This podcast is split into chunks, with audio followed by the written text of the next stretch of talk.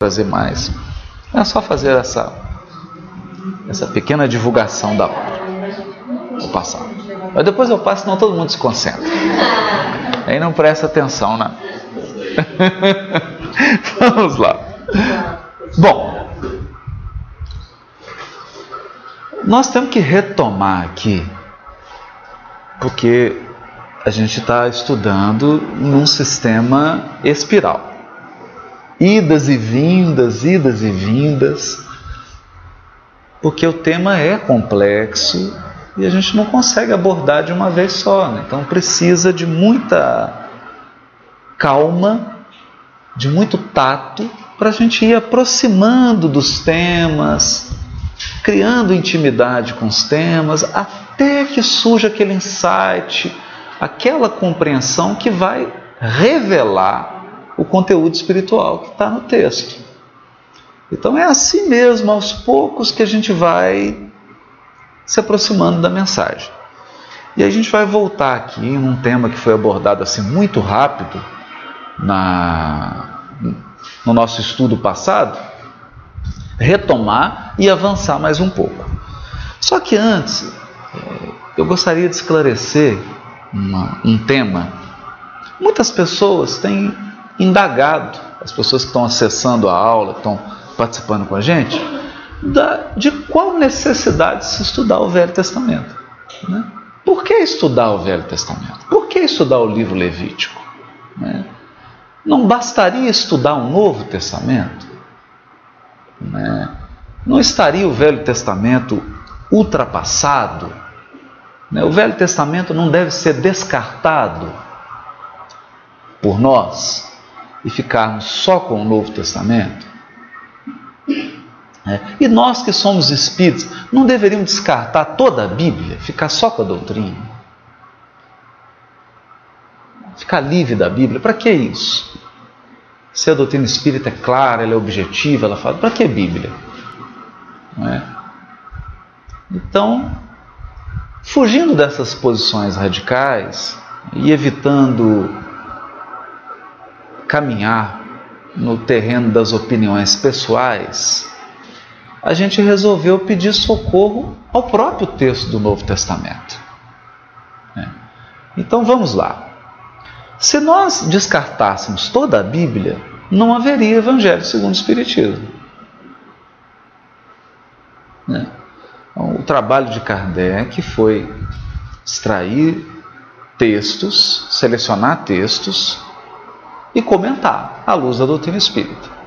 Então essa posição ela não é razoável, porque o próprio codificador se debruçou sobre os textos do Novo Testamento, chamou os espíritos para dialogar, criou uma sala de estudo e uma sala de estudo curiosa, porque quem participava do estudo com Kardec era Santo Agostinho, Erasto, Paulo de Tarso. Então, os espíritos ele comentava um pouquinho, dava a palavra, os espíritos vinham, comentavam, e ele criou um grande grupo de estudo, unindo os espíritos e os encarnados, e produziu o Evangelho segundo o Espiritismo. Né? Mas será que ele se deteve apenas no Novo Testamento? Bom, se nós abrirmos o livro A Gênese de Kardec, a gente vai ver que não. Né? A Gênese ele estudou também Gênesis de Moisés, Adão e Eva, uma série de outros temas. Né? Então a gente vê que no próprio exemplo de Kardec já há um incentivo a que a gente, utilizando os princípios, as luzes da doutrina espírita, a gente abra toda a Bíblia e estude ela como um todo, como um ponto único. Né? Outra questão que Kardec fez questão de frisar está no capítulo 1 do Evangelho segundo o Espiritismo. Eu não vim destruir a lei. Né? E lá ele coloca as três revelações: a primeira, a segunda, a terceira, mostrando como é que elas dialogam, como é que elas formam um, um, um todo. Né? Então, isso, só isso já seria o suficiente para que a gente se afaste de uma posição fundamentalista, de uma posição exagerada, exacerbada e tenha a humildade de reconhecer que esses textos são textos que compõem a revelação divina, que é feita em três partes, mas que é um todo, que é uníssono. Né? E aí vem a pergunta: qual é a posição do Velho Testamento? Né? E aí nós resolvemos, seguindo aí os passos da, da maninha, da Ila, né? Trabalhar as duas primeiras palavras da carta aos Hebreus.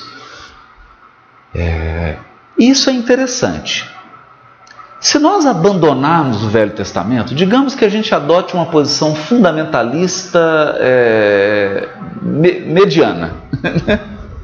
Não, então tá bom, eu aceito o Novo Testamento, só vou jogar fora o Velho.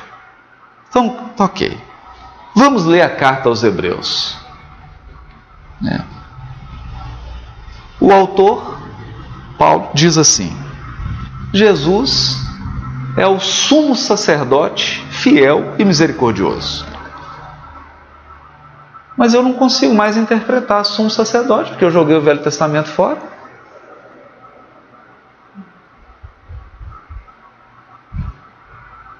Bom, o que é sumo sacerdote? Eu não consigo interpretar a carta aos Hebreus. Mas um problema mais grave. Porque se eu vou nos evangelhos e diz assim: Jesus é o Cordeiro de Deus que tira os pecados do mundo. Mas eu joguei o Velho Testamento fora, como é que eu vou entender cordeiro? Como é que eu vou entender pecado? É? Ou então, quando ele parte o pão e diz: Esse é meu corpo, e toma o vinho e fala: Esse é meu sangue, o sangue da nova aliança. Mas eu não tenho mais Velho Testamento, como é que eu vou entender isso? Não é? Então a gente está percebendo que isso não é razoável. Né? E a doutrina espírita é a doutrina da fé raciocinada. Então não importa quem está dizendo, importa o que está sendo dito. Se o que está sendo dito é lógico, é razoável, é embasado, não importa quem está dizendo. Importa a força do argumento. O que importa é a lógica da palavra, o embasamento da palavra. Então aqui eu acho que já deu para perceber que é importante. A gente vai ver como que é importante. E quando nós estudamos o livro Levítico, a gente estuda como se fosse um par. O livro Levítico e a carta aos Hebreus, elas formam um par. É simplesmente impossível impossível entender a carta aos Hebreus sem o estudo do livro Levítico. Por uma razão singela. A carta aos Hebreus a todo momento faz referência explícita e implícita ao livro Levítico.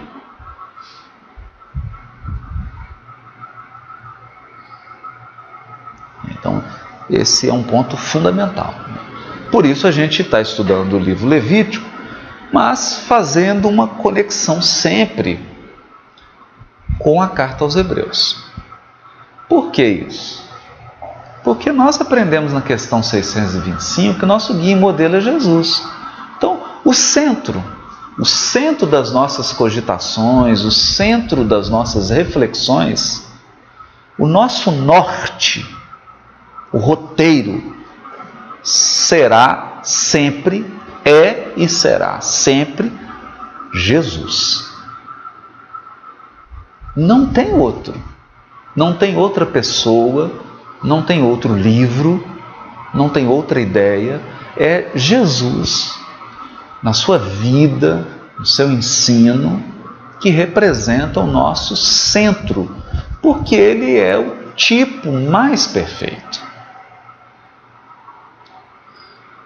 Ele é o centro. O que é então a primeira revelação e o que representa a terceira revelação?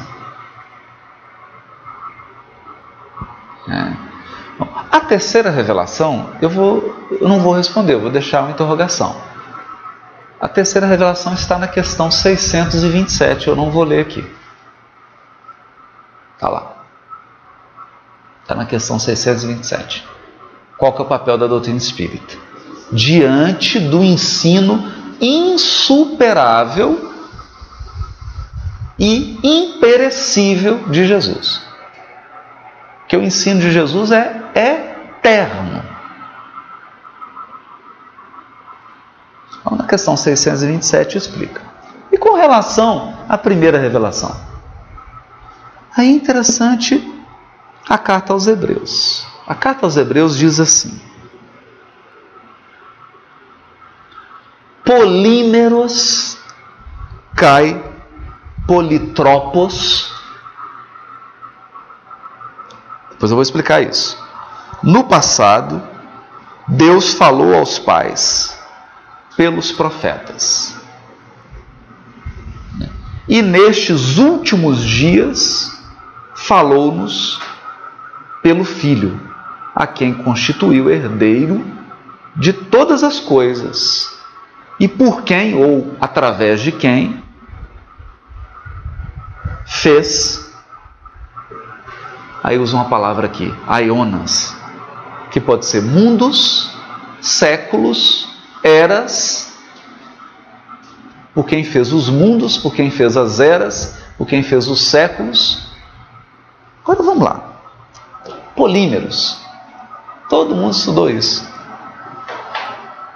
Quinta, sexta, sétima, oitava série. Pegava aquelas figuras geométricas, que tinham mais de um lado, não é? É um polímero. Porque meros em grego é parte. Poli é muito. Então, muitas partes. Olha só. Então, o autor, que para nós é Paulo, está lá no livro Paulo Estevam, está dizendo: em muitas partes falou Deus pelos profetas. Ou seja, eu posso interpretar essa palavra em dois níveis: um espacial e um temporal. O que é muitas partes do ponto de vista espacial? Em muitos lugares, em pedaços. E temporalmente falando, em várias épocas. Então, o que, que o autor está querendo dizer? Que quando veio a primeira revelação, em que Deus, através do próprio governador espiritual do orbe e dos espíritos que o assistem, que o ajudam, se revelou, ele fez de diversas formas. Ou, diversas formas não, em diversas partes, fragmentariamente. Então é como se ele pegasse um espelho, quebrasse e cada pedacinho foi dado em uma época. Você tem um pedacinho aqui, um pedacinho ali, um pedacinho acolá. O ensino está fragmentário.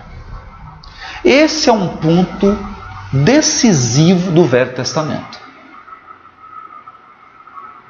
O Velho Testamento é fragmentário.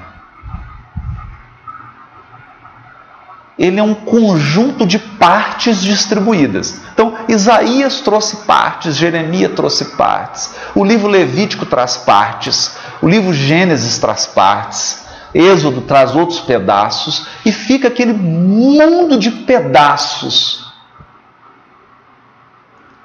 E quem abre fica com a mente em pedaços também. Quando não fica com o ânimo em pedaços. E aí o que que faz? Fecha esse livro e vão jogar ele no livro, vão falar que ele não presta, que ele não serve para nada, porque eu não estou conseguindo juntar esses pedaços.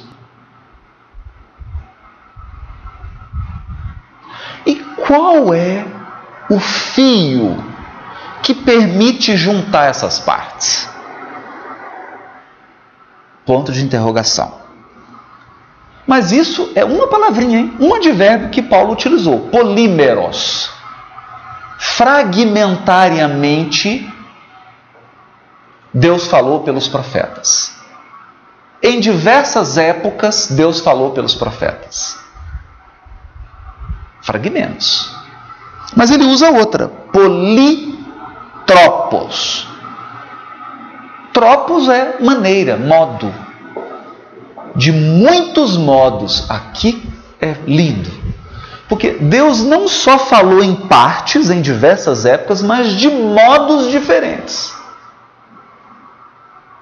Quer dizer, a maneira que a espiritualidade encontrou para dar algum ensinamento através de Moisés foi diferente da maneira como foi dado o ensinamento através de Abraão. A maneira de Jeremias é diferente da de Isaías. De Isaías é diferente do, do Salmo. O Salmo é diferente de Provérbios.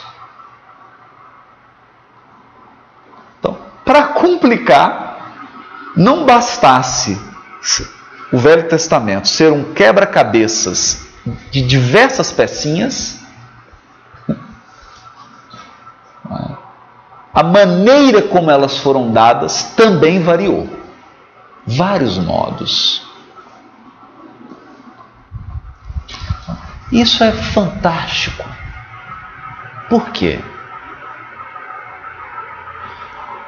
O que Paulo está ou para quem não admite que a epístola seja de Paulo, né? O autor de Hebreus está querendo dizer é que nós temos um passado e um agora.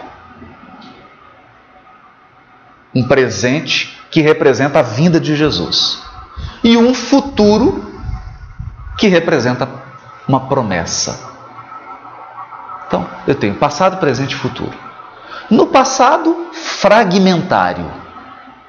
Diversos modos, maneiras diferentes, às vezes de se dizer a mesma coisa. Isso foi percebido pelos sábios hebreus? Foi. Gamaliel e Lelo diziam que a Torá tem 70 faces. Se você imaginar que cada face é um fragmento,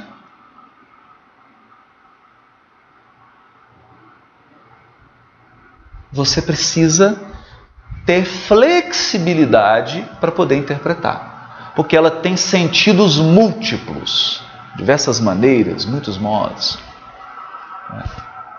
E com Jesus? O que aconteceu com Jesus? O que o texto me parece, me parece, é uma forma de interpretar. Ele fala, e nestes últimos dias,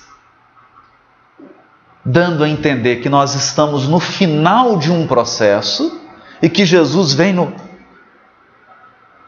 no, nos últimos dias, nesse final desse processo, Deus falou pelo Filho. Bom, antes eram profetas, agora é filho. Um. Muitos, agora é um. Vários ensinos, vários modos, agora um modo, um ensino.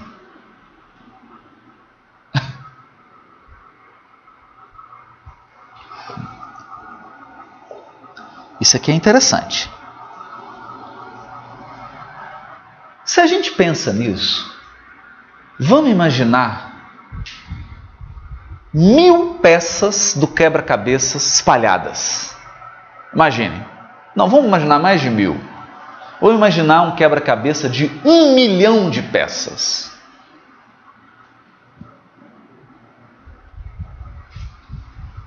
Quando chega Jesus, todas as peças se encaixam e formam quem? Ele.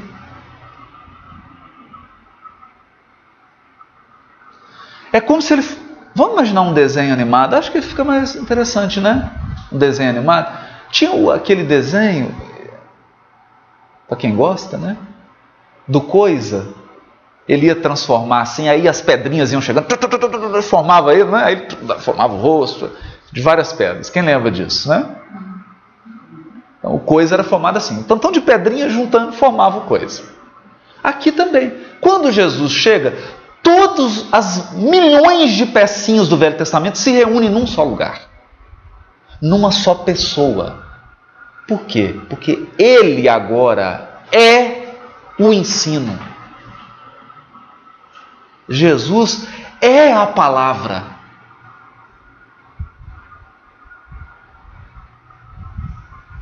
O que que Deus tem a nos dizer? Ele é Deus falando. A vida dele é o que Jesus tem a nos dizer. É o que Deus tem a nos dizer. A vida de Jesus. E ele não vem destruir a lei. Ele não vem jogar o Velho Testamento fora. Ele vem cumprir. Ele vem reunir os fragmentos em uma unidade. Ele vem juntar os anéis partidos, unificar, cumprir, preencher, tornar pleno. Isso eu não estou tirando isso da minha cabeça, né? De jeito nenhum, isso está em Lucas.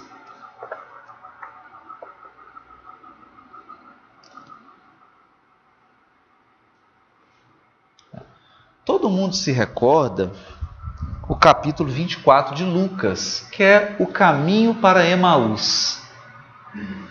Jesus acabara de ser crucificado e os apóstolos andavam tristes, né? cabisbaixos, tristões. Porque para eles parava aquela dúvida: será que Jesus era mesmo o Messias? Será que Jesus era de fato esse ser que veio unificar todos os fragmentos? Que veio representar na sua pessoa tudo que Deus tinha a dizer? Expressar através da sua vida tudo o que Deus tinha nos ensinar? Então eles começam, falavam ainda essas coisas quando Jesus apareceu no meio deles e lhes disse: Paz seja convosco. Olha que lindo. Eles, porém, surpresos e atemorizados, acreditavam estarem vendo um espírito. Mas ele lhes disse: Por que estáis perturbados? E por que sobem dúvidas ao vosso coração? Não é esse texto. Eu estou lendo o texto errado. Estou lendo a aparição. Falha nossa quarta. Está aqui, ó. Capítulo 24, 13. Naquele, que é essa que eu li aqui é quando ele chega mostrando né, para Tomé, pede para tocar. Né? Vamos lá. Naquele mesmo dia, dois deles estavam de caminho para uma aldeia chamada Emaús, distante de Jerusalém, 60 estádios. E iam conversando a respeito de todas as coisas sucedidas. O que, que estavam falando? Da morte de Jesus, da crucificação, da humilhação, da tristeza, da dúvida, da incerteza. Aconteceu que enquanto conversavam e discutiam, o próprio Jesus se aproximou e ia com eles. Só caminhar com eles. Os seus olhos, porém, estavam como que impedidos de o reconhecer. É, é bonito isso. Não? Quando Jesus está caminhando do nosso lado e a gente não consegue vê-lo. Porque o problema não é da bondade e da solicitude de Jesus, é da nossa displicência em perceber quem está ao nosso redor. Eles foram. Então lhes perguntou Jesus: Que é isso que vos preocupa? E de que ides tratando à medida que caminhais? O que está preocupando vocês? vocês estão, enquanto vocês caminham, vocês estão tratando de quê?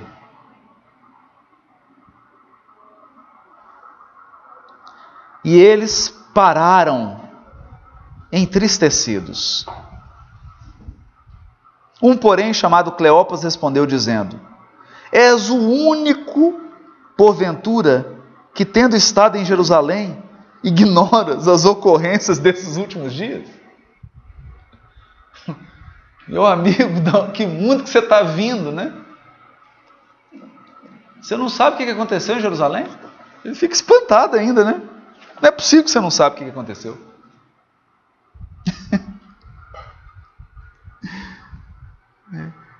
E ele lhes perguntou, é, desses últimos dias, e ele perguntou: quais? Quais são os acontecimentos? E explicaram: o que aconteceu a Jesus, o Nazareno, que era varão profeta, poderoso em obras e palavras, diante de Deus e de todo o povo. E como os principais sacerdotes, ou seja, os sumos sacerdotes, e as nossas autoridades o entregaram para ser condenado à morte e o crucificaram. Ora, nós esperávamos que fosse ele aquele que haveria de redimir Israel. Olha o verbo, esperava que fosse ele. Mas depois de tudo isso, é já este o terceiro dia desde que tais coisas sucederam. É verdade que algumas mulheres das que estavam conosco nos surpreenderam, tendo ido de madrugada ao túmulo e não achando o corpo de Jesus, voltaram dizendo ter tido uma visão de anjos, os quais afirmam que ele vive. de fato, alguns dos nossos foram ao sepulcro e verificaram do que disseram as mulheres, mas não viram. Então lhes disse Jesus: Ó nécios, iniciantes, ó iniciantes, alunos ignorantes e tardios de coração, para crer tudo o que os profetas disseram. Porventura não convinha que o Cristo padecesse e entrasse na sua glória? E, começando por Moisés, discorrendo por todos os profetas, expunha-lhes o que a seu respeito constava em todas as Escrituras.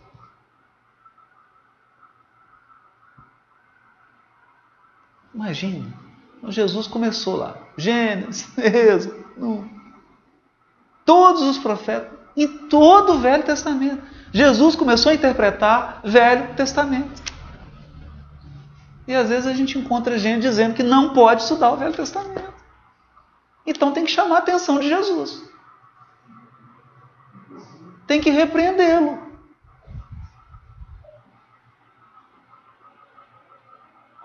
E Jesus, no entanto, o que é que fez?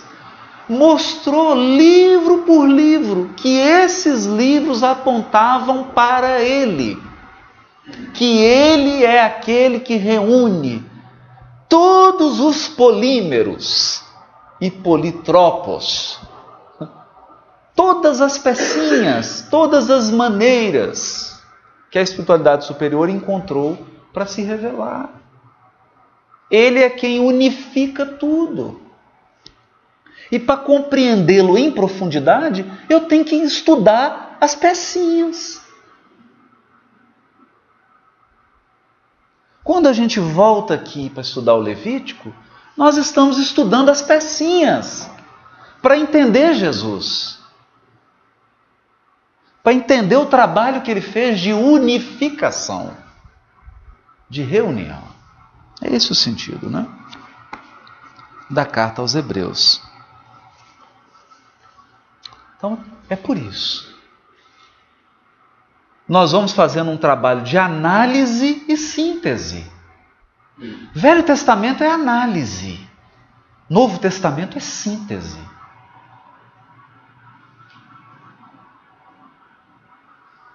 Para entender a síntese, você precisa decompor em pecinhas. E para entender as pecinhas, você tem que sintetizá-las num todo.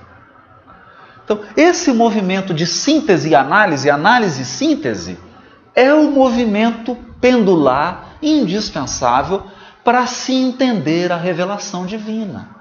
que se dá em três maneiras, três formas.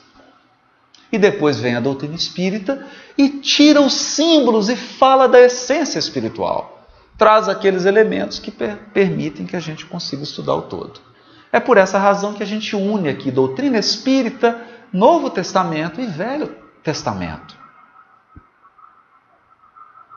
Procurando uma visão ampla, uma síntese mais profunda, para entender com mais profundidade, com mais consistência.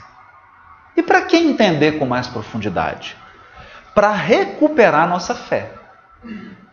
É o que Paulo vai dizer na carta aos Hebreus. Ele diz assim: Por que, que eu estou falando essas coisas complicadas com vocês? Porque eu estou percebendo que vocês estão desanimados. Eu estou percebendo que vocês estão querendo desistir. Eu estou percebendo que vocês estão perdendo a perseverança. Estão desalentados, sem fé no futuro descrentes da promessa. Então, esse estudo aprofundado é um fortalecimento da fé, da perseverança, da esperança. É esse o sentido. Toda vez que a gente aprofunda no conhecimento da revelação, nós aprofundamos a nossa fé, a nossa esperança e a nossa caridade. Porque como pode alguém ser bondoso, ser caridoso, se ele não tem fé no futuro? Se ele não tem esperança de que vai alcançar? Vale a pena ser bom? Começa a passar na cabeça da pessoa. Vale a pena continuar sendo bom? Eu estou aqui na tarefa, estou trabalhando, só recebo perseguição, recebo crítica, afronta, me sinto sozinho, não sou compreendido. Será que vale a pena? Ou então, você está fazendo o trabalho, aí vem provações, expiações na sua vida, sofrimento, dificuldades na sua vida pessoal, na sua vida familiar, na sua vida afetiva, na sua vida financeira, e você começa a se perguntar: faz sentido isso? Então, Para a gente alcançar um patamar superior de fé, de esperança e de caridade, é preciso aprofundar o nosso conhecimento. Quanto mais profundo o nosso conhecimento e a nossa interação com a revelação, porque não é só conhecer intelectualmente, é preciso haver uma interação, uma intimidade. Quanto mais profunda a nossa interação, mais esperança mais perseverança. É por isso que Paulo vai dizer na carta aos Hebreus: tornai a levantar as mãos cansadas e os joelhos desconjuntados. Esse é o sentido. Está cansado de fazer o bem? Continua levantando as mãos. Está com o joelho ralado de tanto cair? Levanta o joelho. Porque a mensagem agora é aprofundamento da fé da fé. E muitos podem achar estranho falar em fé, porque muitas pessoas acreditam que fé raciocinada é razão pura, mas não é isso, gente. Kardec diz assim: fé raciocinada é aquela capaz de encarar a razão face a face. Ora, se a fé raciocinada é razão, como é que ela vai encarar a razão? Razão é uma coisa, fé raciocinada é outra. Fé raciocinada é uma fé diferente da fé ingênua, da fé fundamentalista, da fé sem reflexão. Então, fé raciocinada é uma fé profunda, mas é fé. É fé. Por quê? Porque a nossa razão é limitada. Esse é o ponto acontece uma coisa na minha vida familiar, a minha razão é limitada, porque eu não conheço todas as minhas encarnações passadas. Então eu não sei por que, que eu estou vivendo isso agora. Eu não sei. Eu estou no trabalho no bem e aparece alguém que fica só perseguindo. E eu não sei por que, que essa pessoa está na minha vida. Por que, que essa pessoa está me atrapalhando? Por que, que não vai? Esse mundo é tão grande, por que, que não vai ela para outro lugar? Tem que ficar do meu lado. Por quê? A minha razão é limitada. Eu não sei explicar. Aí eu perco um filho, perco uma filha, perco uma mãe, perco um pai, um parente querido, e a minha razão não consegue explicar. Não consegue. Por que, que aquele meu ente querido foi embora tão cedo? Eu não consigo explicar. Cadê a razão? Então é preciso a fé. A fé raciocinada. Porque a fé, oh, existe uma lei de causa e efeito. A justiça divina é perfeita. Ela é misericórdia. Ela é equilíbrio. Existe a reencarnação. Nós somos imortais. E aí eu consigo ter fé, mas eu não consigo explicar. Eu me sinto consolado, mas eu não sei porquê. Eu só vou entender depois. Por que, que aconteceu aquilo? Por que, que eu tive que passar por aquilo? Não vou entender agora. Esse é um ponto muito importante. Muito importante. Por que, que eu tenho essa vida e não outra? Por que, que certas coisas que eu queria tanto eu não consigo realizar? É como se tivesse uma porta fechada, você tanto quer, mas naquela área parece que todas as portas se fecham. E não adianta. Não adianta você ter cinco doutorados, não adianta você ser a pessoa mais inteligente do mundo, você não consegue explicar. A razão é limitada. Então aqui nós partimos por um aprofundamento da fé, da crença. Porque nessas horas, Deus está pedindo para a gente: confia. Não é acredita. Porque fé acreditar é muito fácil. Você acredita que existe espírito? Ah, você vai numa reunião de materialização, ele materializa na sua frente, acabou. Bastaria os espíritos materializarem na rua, a humanidade inteira estaria convencida, mas isso resolve alguma coisa? Resolve nada. Porque fé não é crer, fé é confiar. Você sabe que existe espírito, sabe que existe reencarnação, mas você confia que Deus está te conduzindo?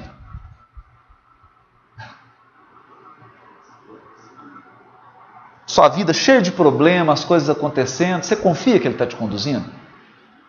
Você confia que isso vai passar? Que isso é uma fase? Então, quando a gente fala fé, aprofundar a fé, é aprofundar a confiança, confiar. Confiar que Deus, que a espiritualidade superior, está nos amparando, está nos conduzindo. Vai passar. vai se explicar.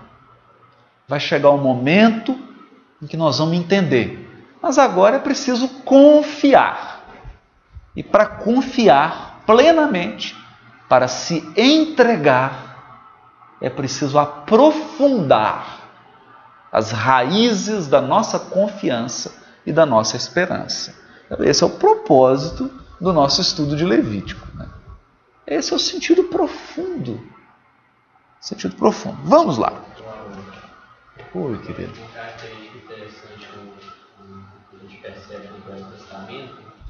É a,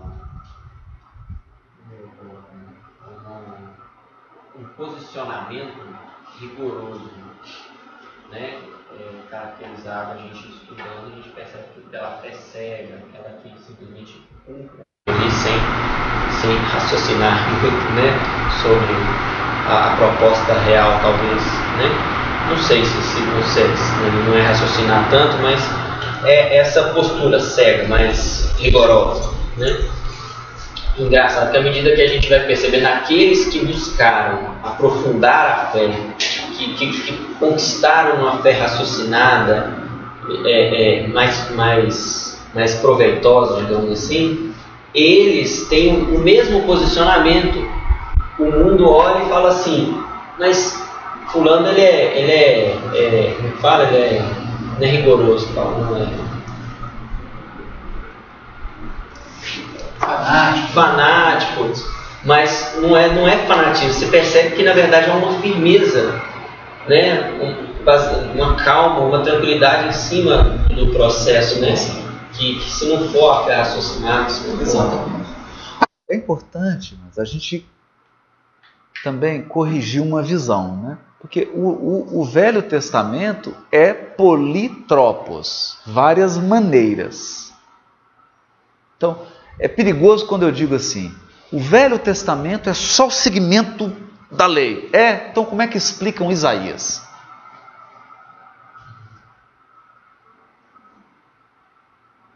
Como é que eu explico? Como é que eu explico Daniel? Um rigorista? Então, é, Velho Testamento são várias maneiras, tem de tudo. Tem o rigorista e tem aqueles da vanguarda. Então, por exemplo, Isaías já estava visualizando o Messias. E muita gente do lado de Jesus não viu. Ele, oito séculos antes, viu. E ele é Velho Testamento. É, é bonito isso, né? Olha que interessante. Então, por isso que o Paulo está dizendo: polímeros fragmentado, politropos, de diversas maneiras. Quando você abre o Velho Testamento, você tem de tudo. De tudo. Você tem a história, abre a história de Ruth, você chora. Que mulher. Abre o livro de Jó foi levada até o último do último, até o limite da resistência. Mas ele é completo? Não. Você pega José, foi vendido pelos irmãos, vendido. No entanto, o que, ele fez? Vingou? Ah, o Velho Testamento não é olho por olho, dente por dente? Então por que, que José perdoou seus irmãos? Velho Testamento não é olho por olho, dente por dente? Não é só gente radical, fanática, que só prega justiça? Como é que José perdoou? Olha que interessante isso. Só que foi completo? Não. Então ali eu tenho altos e baixos. As criaturas oscilam. Com a chegada de Jesus, não tem mais oscilação. Jesus é tabor. é transfiguração. Não tem mais oscilação. Ele unifica todas as aspirações, todas as esperanças e todos os acertos. Isso é que é bonito, né? Porque, por exemplo, o que, que o Paulo vai fazer no capítulo 11 da Epístola aos Hebreus? Olha que interessante, por isso que eu estou pontuando isso. Olha o que, que ele vai dizer. Ele vai cantar o hino da fé, né?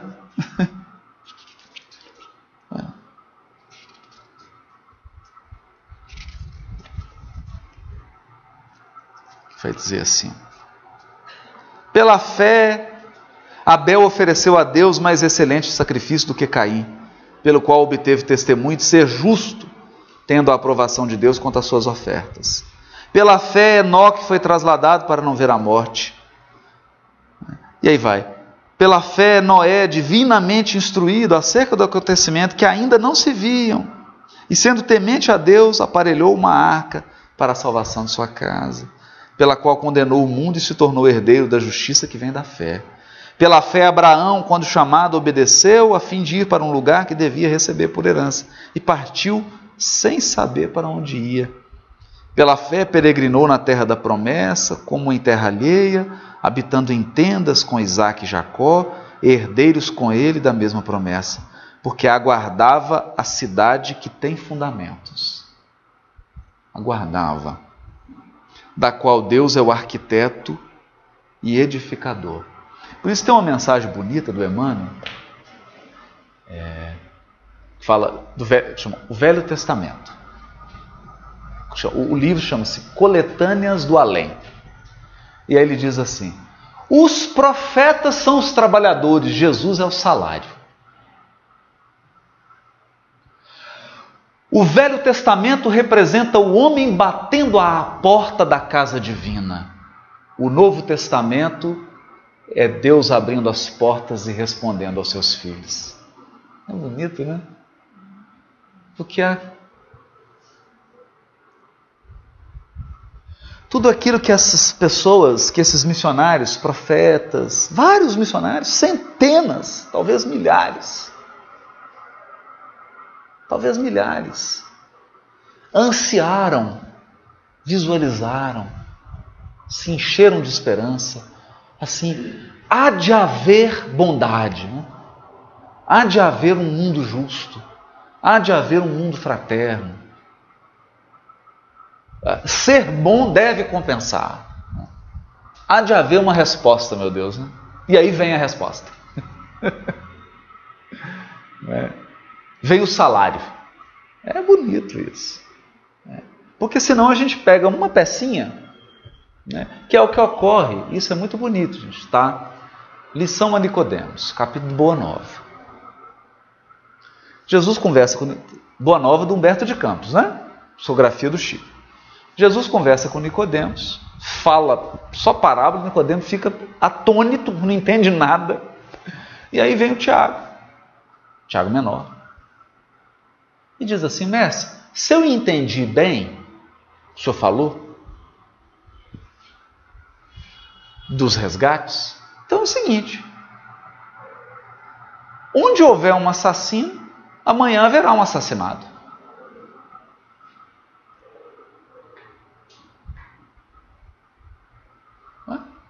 Porque se a lei de causa e efeito é retornar a você o que você fez, o mundo é um ciclo sem fim de miséria, de ódio, de resgate.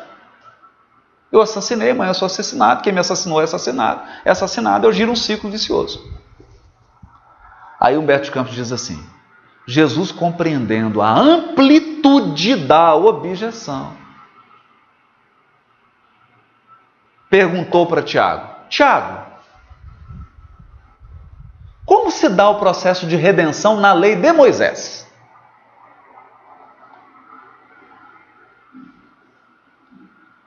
É agora. Se essa questão fosse questão de vestibular, a maioria de nós ia tomar bomba.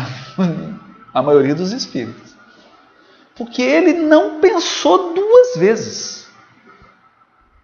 Ele disse assim: olho por olho, dente por dente. Na pita. Porque é a visão que nós temos. Nós imaginamos o Velho Testamento uma peça única e não polímeros. A gente imagina que é uma peça única. E nessa peça única é só justiça vingativa. É a única coisa que a gente enxerga no Velho Testamento. Por isso que se resume em Velho Testamento em justiça. Justiça. Não, Velho Testamento é justiça. Velho Testamento é o seguinte: você furou meu olho, eu furo o seu. Velho Testamento é: você cortou meu pé? Eu corto o seu. É justiça. Mas acontece que Paulo está dizendo que Velho Testamento é polímeros e politropos. É muitas ensinos, ensinos fragmentários e muitas maneiras. Aí eu tiro muito, fica um só. Uma maneira, um ensino. Aí, é bom esse texto. Eu não sou eu que estou dizendo. Está lá no livro Boa Nova. Quando Tiago responde isso, Jesus fala com ele: Até você, Tiago. Até você, Tiago. Não é você não, Tiago. É o, é o Tiago menor. O Tiago Franco ficou até até você, Tiago, estás procedendo como Nicodemos. Olha. Estás procedendo como Nicodemos? Mas ele fala, mas eu não te recrimino. Eu não julgo a exiguidade da visão espiritual com que examinas os escritos antigos. Olha que coisa! Exiguidade da visão espiritual. Ou seja, estreiteza de mente. Jesus diz para ele: Não reparastes qual o primeiro mandamento da lei?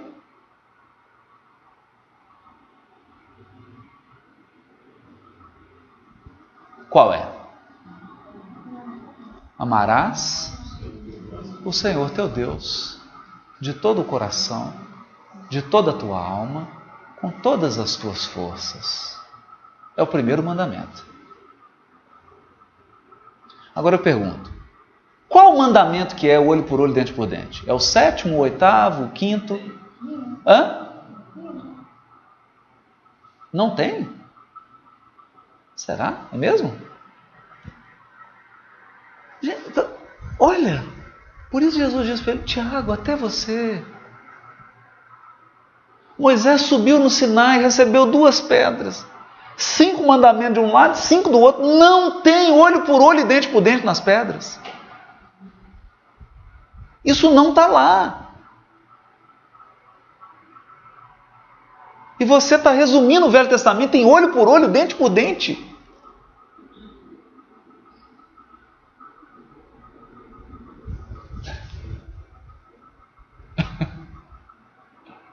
Olha.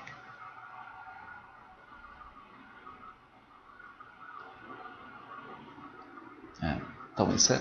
Mas tem olho por olho, dente por dente? Tem. Tem.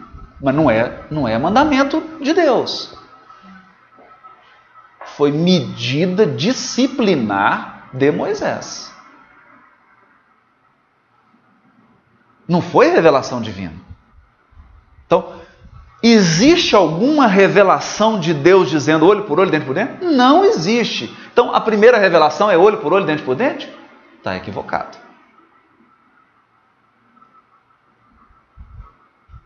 Olho por olho, dente por dente, apedrejamento, tudo isso são medidas disciplinares adotadas por Moisés para conter o povo.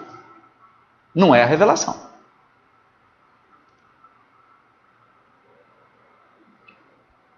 Então é preferível seguir Paulo. Muitos ensinos, muitas maneiras diferentes. Novo Testamento. O ensino é um homem. A maneira é uma só, é ele. Ele é o verbo.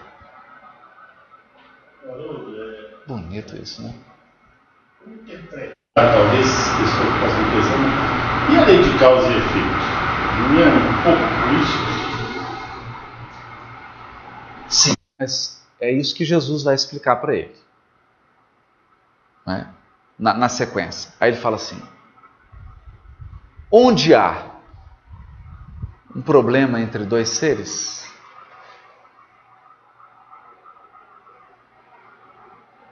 nós temos que abrir espaço para três coisas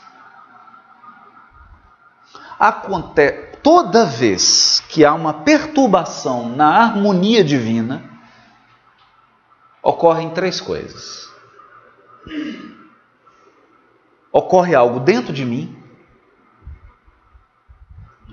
ocorre algo no ambiente e ocorre algo dentro da pessoa que eu prejudiquei.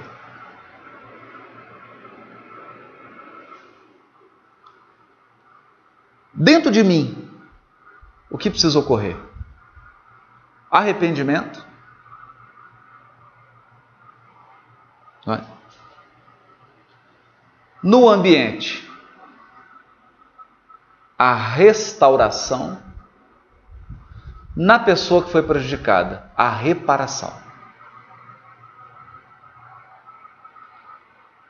É isso que diz a lei. Não é? Reparar. Tá, então vamos lá.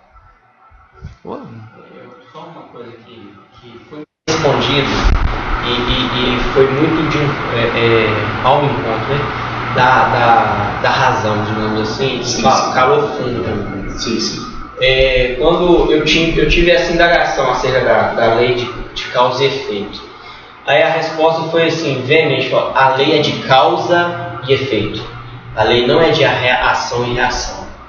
Ou seja, toda, é, toda causa ela vai gerar um efeito. Agora o efeito não necessariamente vai ser me, o mesmo processo se repetindo. Porque uma coisa é ação e reação. Ação e reação depende do outro que está com você. Ou seja, qual é a reação? Né? Plantio e colheita, né? É, e, e causa e efeito. Causa e efeito é a lei, que determina que tudo que você faz vai desencadear um processo que futuramente vai, te gerar, vai gerar um ensino, né? né? E a, a ação e reação tá, tá, fala muito da sua, é, é, é, é da, de, ou melhor, não, do outro, não, né? Não para entender. Você está trabalhando ação. Quer dizer, a minha, é, você está trabalhando assim. Colheita é ação e reação é uma coisa e a lei de causa e efeito rege tudo isso. isso. É porque você pegou a palavra ação e reação no sentido subjetivo. A minha ação e a reação do outro. Não é? Estou interpretando. Mas vamos ampliar o quadro. Né? Os acontecimentos são fruto exclusivos da minha ação? O que vocês acham? É uma pergunta boa. Se eu pegar minha vida hoje, ela é a resultante absoluta, ela é 100% resultado da minha ação no passado? Bom, nós temos duas respostas: sim e não. Sim e não. Então, então vamos lá. Se eu responder que sim, que tudo que está acontecendo comigo hoje é o resultado mecânico, matemático, inflexível, sem pôr nem tirar nada do que eu fiz. Se a minha resposta é essa, eu tenho que fazer uma outra pergunta. O que está fazendo Deus?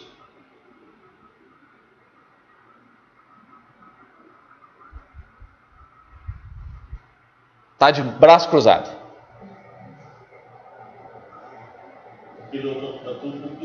Está tudo no piloto automático. Deus tirou férias.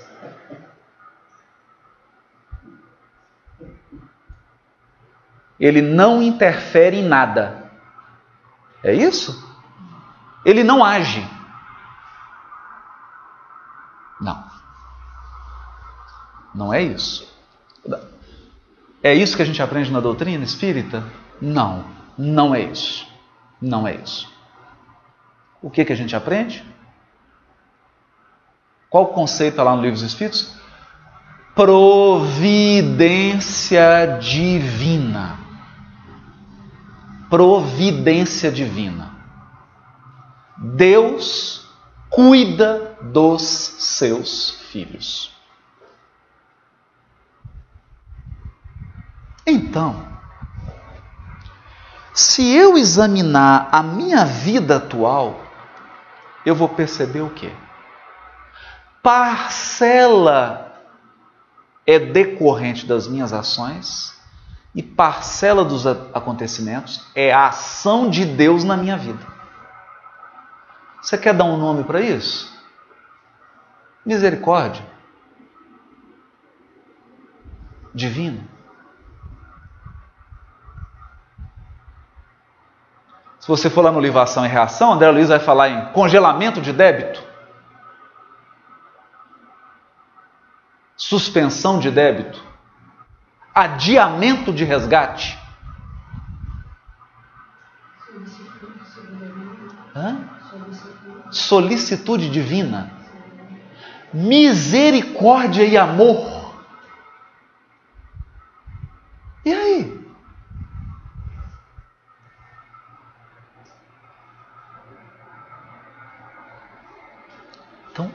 A equação é mais complexa. A equação é muito mais complexa. Porque quando eu falo de lei de justiça, você, de que justiça você está falando? Justiça humana? Qual justiça você está falando? A justiça divina, como é que ela é? Nós aprendemos, está lá. A última lei da parte das leis morais. Está lá. Lei de justiça, vírgula, amor e caridade. Não falou lei de justiça, vírgula, lei de amor, vírgula, lei de caridade. Quem separou? É uma lei só, está no singular. Justiça, vírgula, amor e caridade.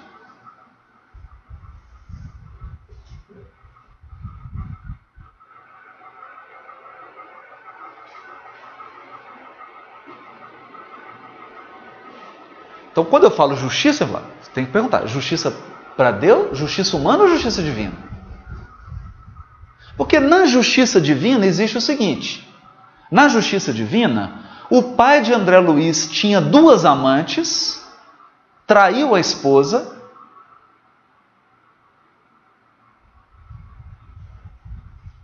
E ela aceitou, na vida seguinte, vir casada com ele e receber as duas amantes dele como filha.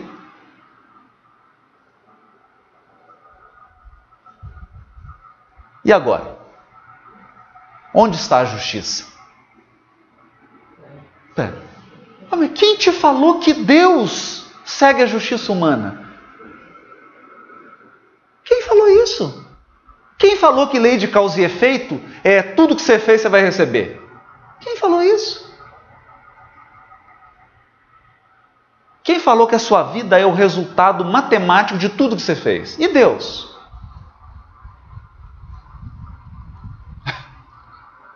E agora?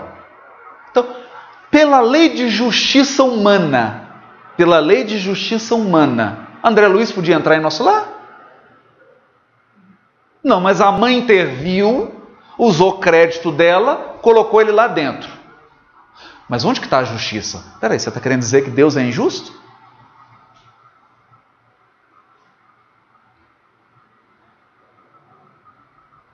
André Luiz vai chamar no livro Ação e Reação de créditos.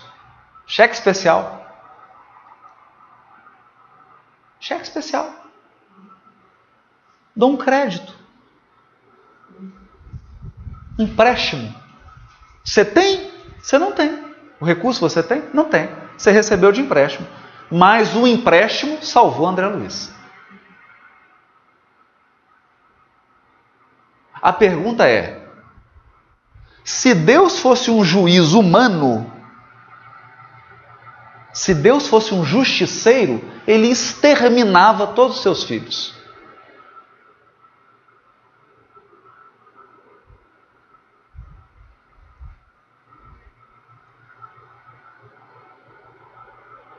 Mas Deus é Pai, amoroso e compassivo, e justo. amoroso, compassivo e justo.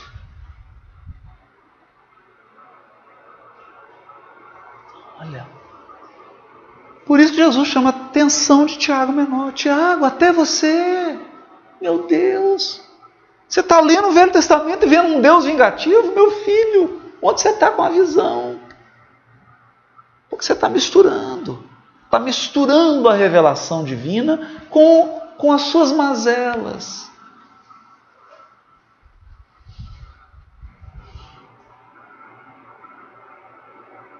Porque a justiça divina, ela é lei de justiça, vírgula, amor e caridade.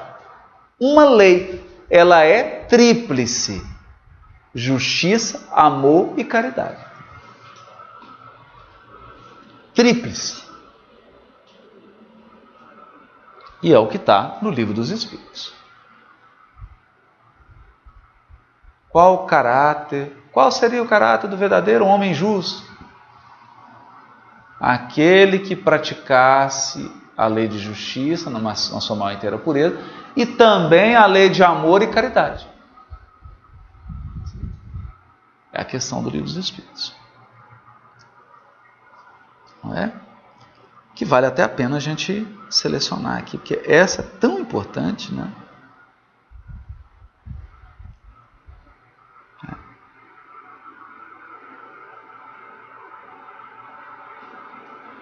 Questão 879. Qual seria o caráter do homem que praticasse a justiça em toda a sua pureza? Qual seria? Seria um arrancador de olho, é isso? Que a justiça não é olho por olho, dente por dente? Seria um dentista, arrancador de dente, é isso? Então, qual seria o caráter do homem que praticasse a justiça em toda a sua pureza? Os Espíritos respondem: o do verdadeiro justo a exemplo de Jesus. Então, é os espíritos que estão chamando Jesus de justo. O verdadeiro justo. Então, eles não estão trabalhando com a justiça humana, estão trabalhando com a justiça divina. Porquanto praticaria também o amor do próximo e a caridade, sem os quais não há verdadeira justiça.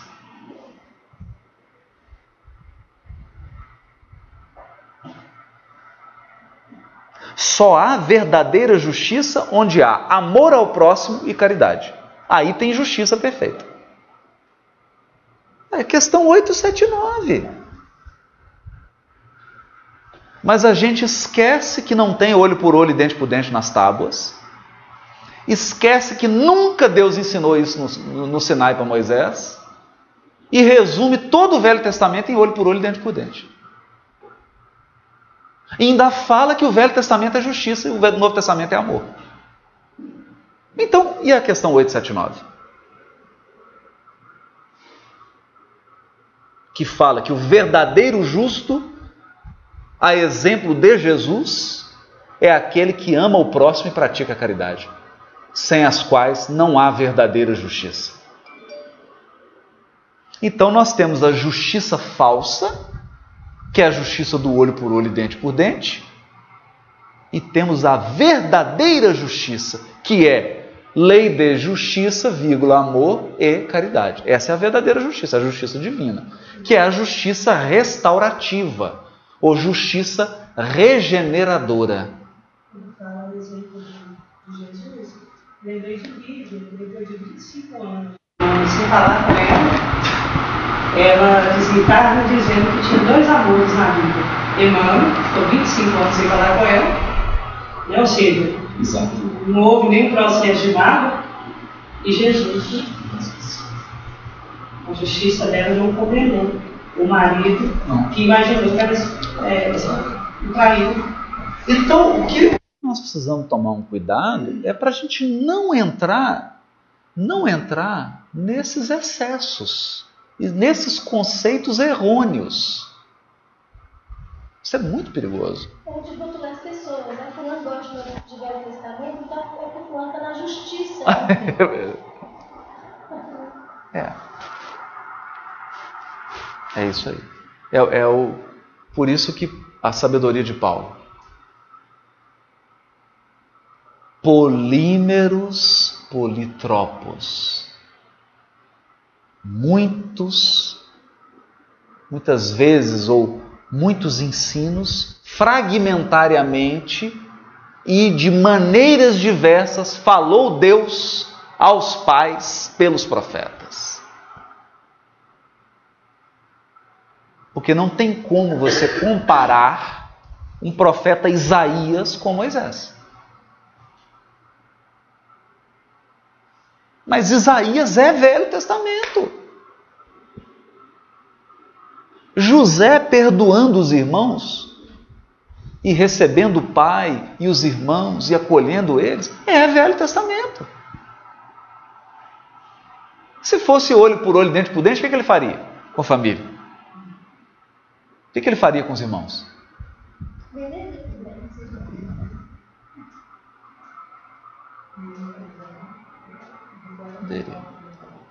Então a gente precisa tomar cuidado com esses estereótipos. Estereótipos. E que a gente fala sem pensar. Sem pensar.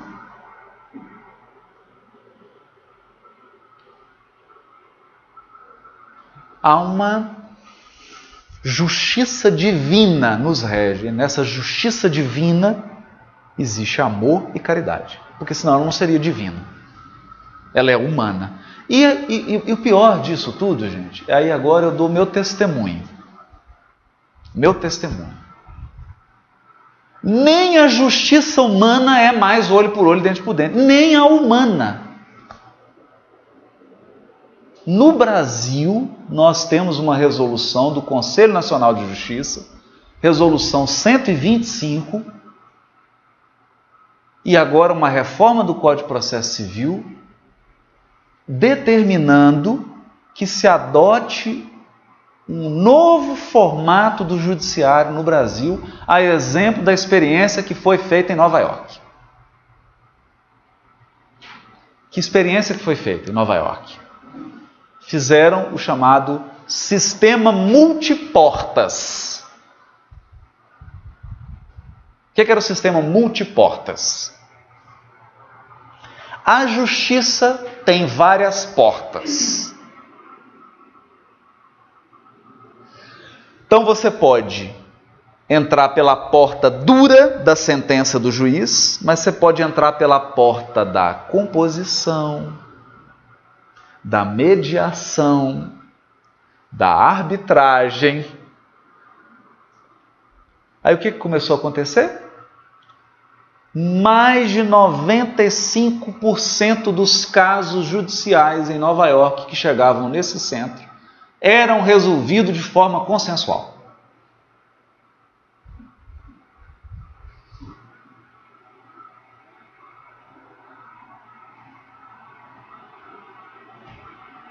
Na justiça.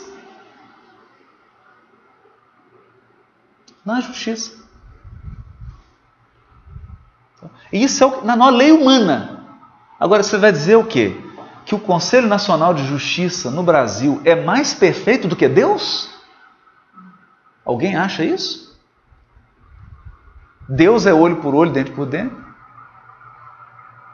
O conselho, não é. Então a justiça divina. Composição. Composição.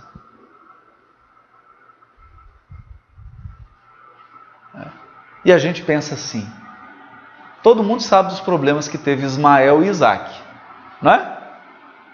Ismael saiu, Sara expulsou a mãe, aconteceu, aconteceu um tanto de coisa, né? No entanto, no enterro do pai Abraão, quem estava lá? Ismael e Isaac.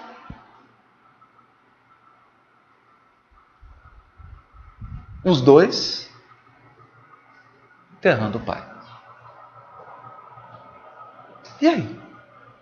Não é olho por olho? O Velho Testamento não é justiça? Depende do que você chama. Eu me recordo de um caso em que chegou um casal, eles tinham separado, tinha uma filha, e era uma audiência criminal.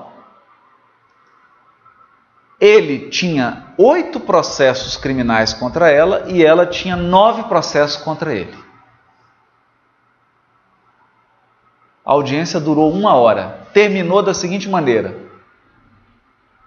acabou os processos de todos eles. A gente conversou, falou com eles, falou: vocês vão ficar o resto da vida brigando e trazendo processo criminal. Para mim não tem problema, porque eu vivo do processo. Se não tiver processo, eu não tenho emprego, não tenho salário. Então, para mim, não tem problema. Mas para vocês eu acho que não é o ideal. Eu estou aqui trabalhando. Vai ter sempre processo. Fizeram um acordo, acabaram com 9 mais 8, 17 processos. Fizeram uma composição civil, encerraram todos os processos. A pergunta é: houve justiça? Houve. Houve justiça. Houve. Porque ambos aprenderam que não podem molestar um ao outro, ambos se comprometeram a respeitar-se mutuamente. E qual é o objetivo da justiça? Não é esse? Então ele foi atingido. Isso é muito bonito, mas não será esse o objetivo da justiça divina? Ou será que a justiça divina se comprasse em assistir o nosso sofrimento? Não pode ser assim. Não pode ser isso.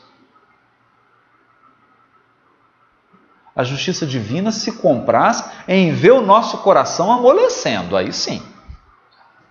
Aquele coração de pedra amolecer. Ficar mais sensível, mais compassivo, ter mais compaixão. Mas ver sofrendo não tem sentido.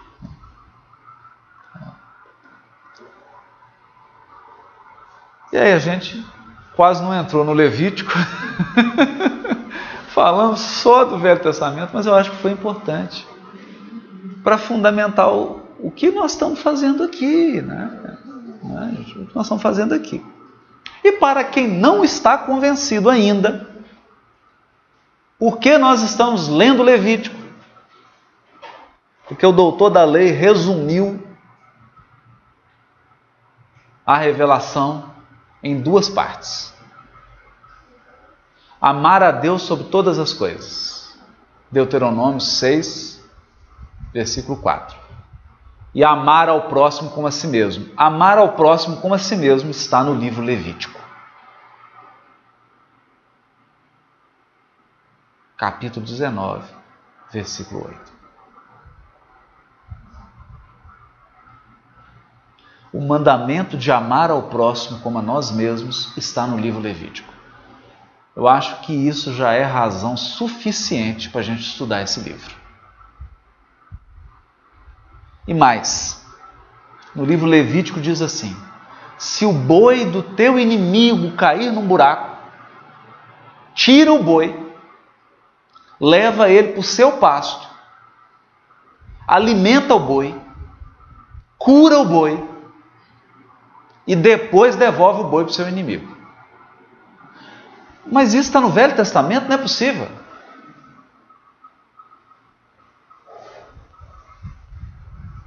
Não é Velho Testamento? Então devia estar assim: se o boi do seu inimigo cai no buraco, mata o boi e come. Não é seu inimigo?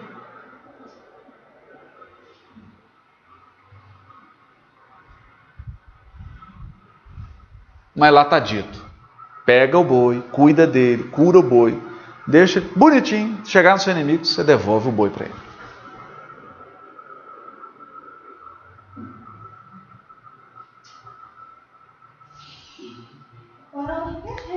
Então, Levítico 19, capítulo 19. O amar ao próximo como mesmo é o versículo 8. Esses do boi está tá ao longo do 19. Levítico 19. Deuteronômio 6, versículo 4. Semana que vem a gente volta mais, mas eu acho que foi bom porque ajuda a gente a, a perceber o que é essencial, que é essencial. Então a gente vai aqui juntando. Ah, sim. Nós temos que avisar que quinta-feira que vem nós estamos no evento da Conferência do Paraná que, que tem o evento da conferência, né?